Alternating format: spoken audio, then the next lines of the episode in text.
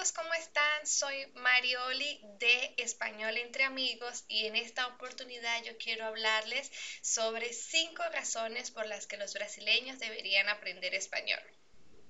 Si estás escuchando este podcast es porque tal vez estás buscando más motivos de los que ya tienes para aprender español o tal vez estás tan entusiasmado que quieres reafirmar los que tienes. Algunos de los motivos de muchas personas suenan a cliché, es decir, cosas que ya todo el mundo conoce, pero que quizás no sean suficientes para ti. Trataré entonces desde mi experiencia como profesora contarte sobre la mayoría de las motivaciones de mis alumnos y cómo esto les ha ayudado a mantenerse estudiando con entusiasmo. Tal vez ya sepas que una de las principales razones es que es una lengua con un gran futuro, pues es un idioma que mantiene conectada a más de 550 millones de personas en todo el mundo. Unos 400 millones lo hablan como idioma nativo es el idioma oficial de 21 países y más de 8 países que ni siquiera imaginas tienen el español como lengua común, como es el caso de los Estados Unidos, Filipinas, Israel, Marruecos, entre otros. O todo este boom que se hizo a través de las relaciones comerciales impulsadas por el Mercosur. Pero estas son solo estadísticas que, como dije al principio, forman parte de lo que ya sabemos del español. Hablemos entonces de por qué los brasileños están aprendiendo español y cuáles son sus principales motivaciones. Número uno, el español es relativamente fácil de aprender y esto te dará confianza. Si eres como yo que siente que no pudo con el inglés por considerarlo difícil y por tanto desististe de aprender otro idioma, Quiero que sepas que el español te recobrará la confianza y esto hará que quieras ir por muchos más idiomas. ¿Y a qué me refiero con el tema de la confianza? Muchas personas desisten rápidamente de aprender un idioma cuando no obtienen resultados rápido. Cuando comienzas a aprender español, verás que, aunque estés en nivel cero, ya entiendes alguna cosa y esto te entusiasmará a continuar. Es placentera esa sensación de que estás entendiendo otro idioma sin mucho esfuerzo. En poco tiempo ya empezarás a comunicar pequeñas frases o ideas y en aproximadamente un año, con suerte, ya estarás sosteniendo conversaciones. ¿Y a qué se debe todo esto? La similitud del idioma portugués con el español hace que por lo menos entenderlo sea fácil y rápido. Además que la gramática de ambos idiomas es muy parecida. Número 2. Tus posibilidades universitarias de posgrados, maestrías, doctorados, intercambios aumentarán. En más de tres años que tengo viviendo en Brasil, no había prestado tanta atención a su prueba para ingresar al sistema universitario público, el INEN, como lo hice en el 2019.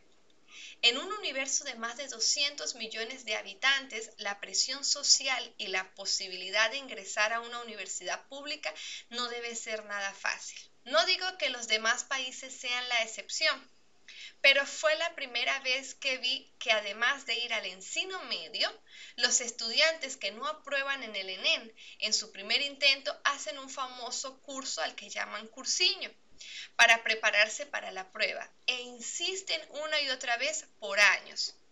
Muchos de estos estudiantes se ven realmente frustrados al no aprobar otros, por el contrario, deciden insistir en su sueño de ir a la universidad y se preparan estudiando español para ir a otros países, como por ejemplo Argentina. No les había contado, pero mi primera alumna fue una chica de 19 años y su sueño era estudiar medicina. Actualmente estudia en la UBA, una de las mejores universidades de Buenos Aires, y estoy casi segura que será de las mejores médicos de Brasil. En tan solo meses estuvo lista para comenzar a estudiar en otro país, con otra lengua y con otra cultura. La veo a través de las redes sociales feliz y siento que pude ser parte de ese sueño, al igual que el de muchos más que han recurrido a mis clases de español para luego estudiar medicina en Argentina principalmente. Pienso que el español les abrió un mundo de posibilidades y de esperanza que va más allá del ENEN. Ni qué decir de la cantidad de alumnos que están en España haciendo posgrados y maestrías, disfrutando además de uno de los destinos turísticos más deseados y más populares del mundo. Número 3. Para los brasileños, además de inglés, el español se está volviendo un requisito indispensable en sus trabajos, tanto para quienes quieren ingresar a una nueva empresa o también para los que ya están trabajando. Sabemos desde hace años que en el mundo corporativo tener el dominio del inglés es prácticamente una obligación, sobre todo para aquellos que quieren escalar posiciones dentro de la empresa. Y aunque el inglés juegue un papel muy importante en la intermediación entre los países y facilite por lo tanto la comunicación, muchas de las relaciones comerciales más importantes en la actualidad se están dando con países hispanohablantes por lo que el español es un vehículo excelente para la comunicación, tanto que muchos nativos se sienten más confortables si les hablas en su propio idioma. Y esto ocurre hasta en los Estados Unidos, donde un número importante de hispanos hace vida y utiliza el español de preferencia por encima del inglés. Esto me recuerda la historia de un alumno de una colega, quien se preparó con el idioma inglés porque fue trasladado del banco en el que trabajaba en Brasil para la ciudad de Miami. Para su sorpresa, en aquel banco todos usaban el español como lengua común y le pidieron a este brasileño que se preparara en tiempo récord con el español, o de lo contrario, lamentablemente debía ser trasladado de nuevo a Brasil. Antes yo creía que quienes necesitaban el español o saber de idiomas en una empresa eran los encargados de comercio exterior o relaciones internacionales. En la actualidad, alumnas de todas las áreas comerciales necesitan aprender español porque requieren de él durante el día a día a pesar de que estos vivan en Brasil. Quiere decir que no necesariamente el español es necesario si quieres trabajar en algún país hispanoamericano, aumentando por tanto tus posibilidades laborales. También se volvió una necesidad para quien está aún en Brasil. Número 4. El español está de moda y Netflix lo sabe. La primera vez que me topé con un artículo que hablaba sobre las razones por las que debes aprender español, hablaba sobre las opciones para entretenerte. Decía que muchas de las mejores películas en los últimos años se produjeron en español. Citaban, por ejemplo, El laberinto del fauno, Rec y Diario de motocicleta. Y yo pensé, ¿qué es eso? Eso es muy viejo. Hace muchos años que yo vi El laberinto del fauno. Eso ya realmente no es atractivo para quien quiere estudiar español. Entonces hablemos de lo actual. Recuerdo que cuando llegué a Brasil en 2016, cuando los brasileños sabían que yo hablaba español, me decían, oh, Pablo Escobar, plata o plomo. No sé si personalmente yo quiera ser relacionada con Pablo Escobar o al narcotráfico, pero en aquel momento la serie de narcos era la sensación en Netflix. Inmediatamente apareció la casa de papel o también había quienes ya habían visto vis a vis. Y pare de contar de las muchas excelentes producciones españolas que están siendo tendencia en este momento. Más allá de las novelas mexicanas que pusieron de moda el español en Brasil, hoy en día contamos con más y excelentes producciones en español.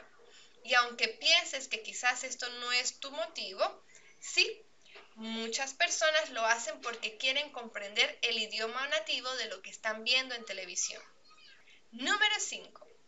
La música hispana está conquistando cada vez más espacios. Si eres amante de la música, debo decirte que hay algo que yo disfruto muchísimo de mi idioma y es la diversidad de géneros musicales. Y aunque cada país tenga sus propios estilos, pienso que quien realmente se abrió espacios y se volvió un embajador de nuestro idioma fue el género urbano, específicamente el reggaetón. Solo la canción de Despacito del cantante puertorriqueño Luis Fonsi rompió siete récords mundiales en un solo año, como por ejemplo el de la canción más escuchada en el mundo. Brasil no fue la excepción al quedar cautivado y volver tendencia a despacito.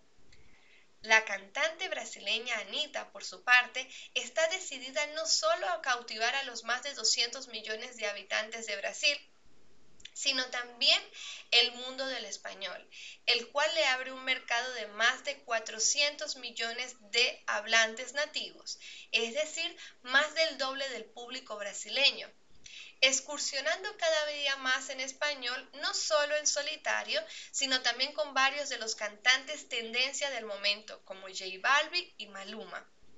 Entonces, cuando hablo de Anita, no lo veo como la diversidad musical en sí, lo veo en la visión que ella tuvo de ampliar su mercado potencial, lo cual aplica para muchos productos y muchos servicios en distintos ámbitos comerciales.